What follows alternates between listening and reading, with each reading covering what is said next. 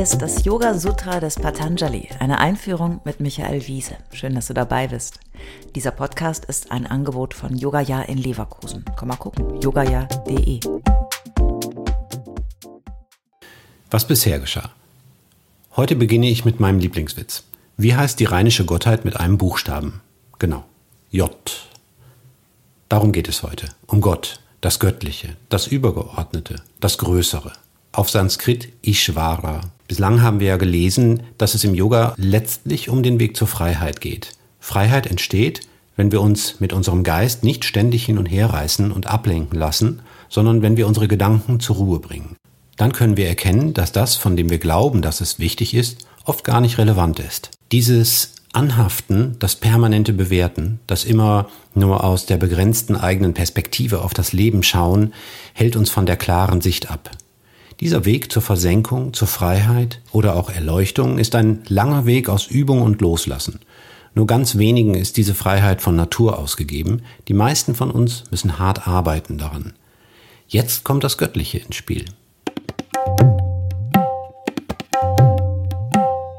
Yoga Sutra 1.23 bis Yoga Sutra 1.29 der Weg der Hingabe an Gott. 23. Ishvara Pranidana Adva 24. Klesha Karma Vipakashayera Paramrishta Purusha Vishesha Ishvaraha 25. Tatra Niratishayam Sarvaknya Bijam 26. Sayesha Purvesham Apiguru Kalena Navachedate 27. Tasyava Chakapranavaha 28. Tadjapatada Tabavanam 29. Tata Pratyak Chetana Digamo Pyantaraya Bhavascha und in der Übersetzung Yoga Sutra 1.23 auch durch Hingabe an ein ideal gedachtes Wesen, an das Göttliche, kann das Ziel erreicht werden. 24. Ishvara, Gott, ist ein besonderes Wesen, Purusha, das unberührt ist von leidvollen Spannungen und daraus bedingten Handlungen und Folgen und unberührt ist von Ablagerungen der Psyche. 25. Ishvara ist unübertroffen und der Ursprung von allem Wissen.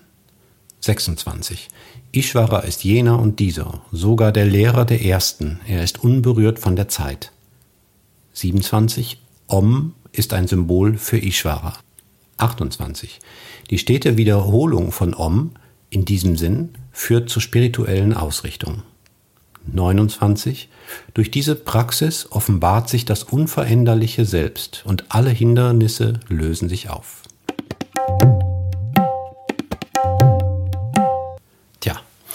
Ihr erinnert euch an mein Bild von der Bergbesteigung? Mir kommt ein Erlebnis aus einem Urlaub in den Lykischen Bergen in der Türkei in den Sinn. Stundenlang erklommen wir in großer Hitze den Gipfel eines Berges. Es war wirklich anstrengend. Und dann oben angekommen, blicken wir auf eine Station mit Seilbahn, ein Café und eine große Terrasse mit freudig hüpfenden Touristen auf Selfie-Jagd. Ja, so ist das manchmal.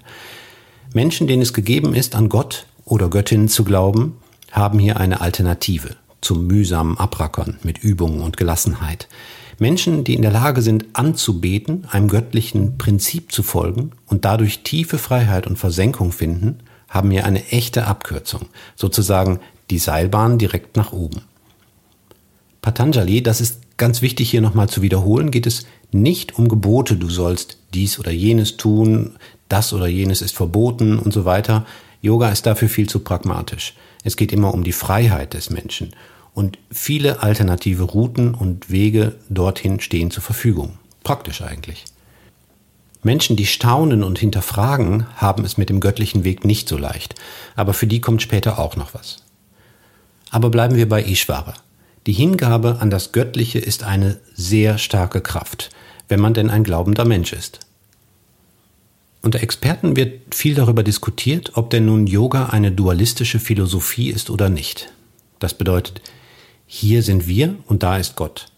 Oder ob es eher ein monistischer Ansatz ist, der davon ausgeht, alles ist eins, wir sind nicht getrennt von Gott. Ich bin weder Indologe noch Theologe, aber nach meiner Auffassung ist das zu kategorisch gefragt. Es hängt wie immer stark von der Perspektive des Fragenden ab. Und letztlich ist es egal. Wenn dein Glaube eher vom Schöpfergott ausgeht, der die Welt schöpft, und vom Menschen, der die Welt bevölkert und Gott verehrt, dann ist es eher ein Dualismus. Wenn du glaubst, dass das Göttliche sich in jedem und jeder von uns manifestiert und nicht getrennt ist, dann ist es eben so. Das Wort Ishvara ist natürlich das Göttliche in dem Sinn, dass es über dem steht, was der Mensch überschauen kann. Und damit kann ich auch als Atheist leben. In Yoga Sutra 24 wird ja genau das auch erklärt. Gott ist Purusha, also ein besonderes Selbst, das nicht den Verstrickungen und Leiden der Menschen unterworfen ist, das frei ist von den geistigen, wörtlich Ablagerungen, gemeint ist die Psyche. Diese Passage stellt die Idee, das Konzept vor, dass es etwas geben muss, was von all dem, was uns Menschen ausmacht, unbefleckt ist. Ich benutze mal bewusst dieses sehr christliche Wort. Und ja, natürlich steckt darin ein dualistischer Gedanke. Denn wenn wir armen Menschenwürmchen uns erstmal der Nichtigkeit unserer Existenz bewusst sind, dann brauchen wir einen Trost, ein Trostpflaster und Heilung. Das war schon immer und zu allen Zeiten und in allen Kulturen das Hauptmotiv zur Erfindung von Göttern. Wenn es dir hilft, auf diese Weise in einen Zustand der Versenkung zu gelangen, herzlichen Glückwunsch, Om und gut. Apropos Om. Du kennst natürlich diese berühmte Silbe.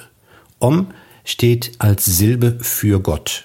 Und Yoga Sutra 28 und 29 sagen, dass wir uns über das Singen, Murmeln und Rezitieren dieser Silbe der Bedeutung Gottes nähern und alle Hindernisse auf dem Weg zur Erleuchtung überwinden können. Halleluja. In der Tat, wenn wir ein schönes Wort immer wieder vor uns hinsingen, bringen wir unser Bewusstsein in ein anderes Fahrwasser. Das ist ebenfalls eine in allen Kulturen bewährte Technik. Om ist allerdings insofern etwas Besonderes, weil es nicht den Anspruch erhebt, eine Bedeutung zu haben. Im Gegenteil, Om ist der Ausdruck des Dilemmas, dass man sich eigentlich kein Wort für Gott bilden kann, denn Gott ist so groß, dass er oder sie sich jedes Wortes entzieht. Om soll diese Silbe sein, die etwas beschreibt, wofür es eigentlich keine Beschreibung gibt. Om ist die Silbe, die uns Wortmenschen ermöglicht, ein Wort zu haben für etwas, das über den Worten steht. Lustig. Ein Widerspruch eben. So, jetzt mache ich Schluss für heute. Bis zur nächsten Folge. Om.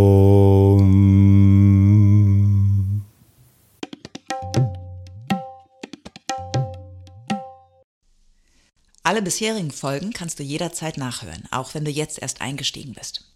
Hast du Fragen oder ein Feedback zu der Philosophie-Reihe, dann schreib uns gern oder kommentiere auf unserer Website. Dort findest du auch weitere Buchtipps und Empfehlungen.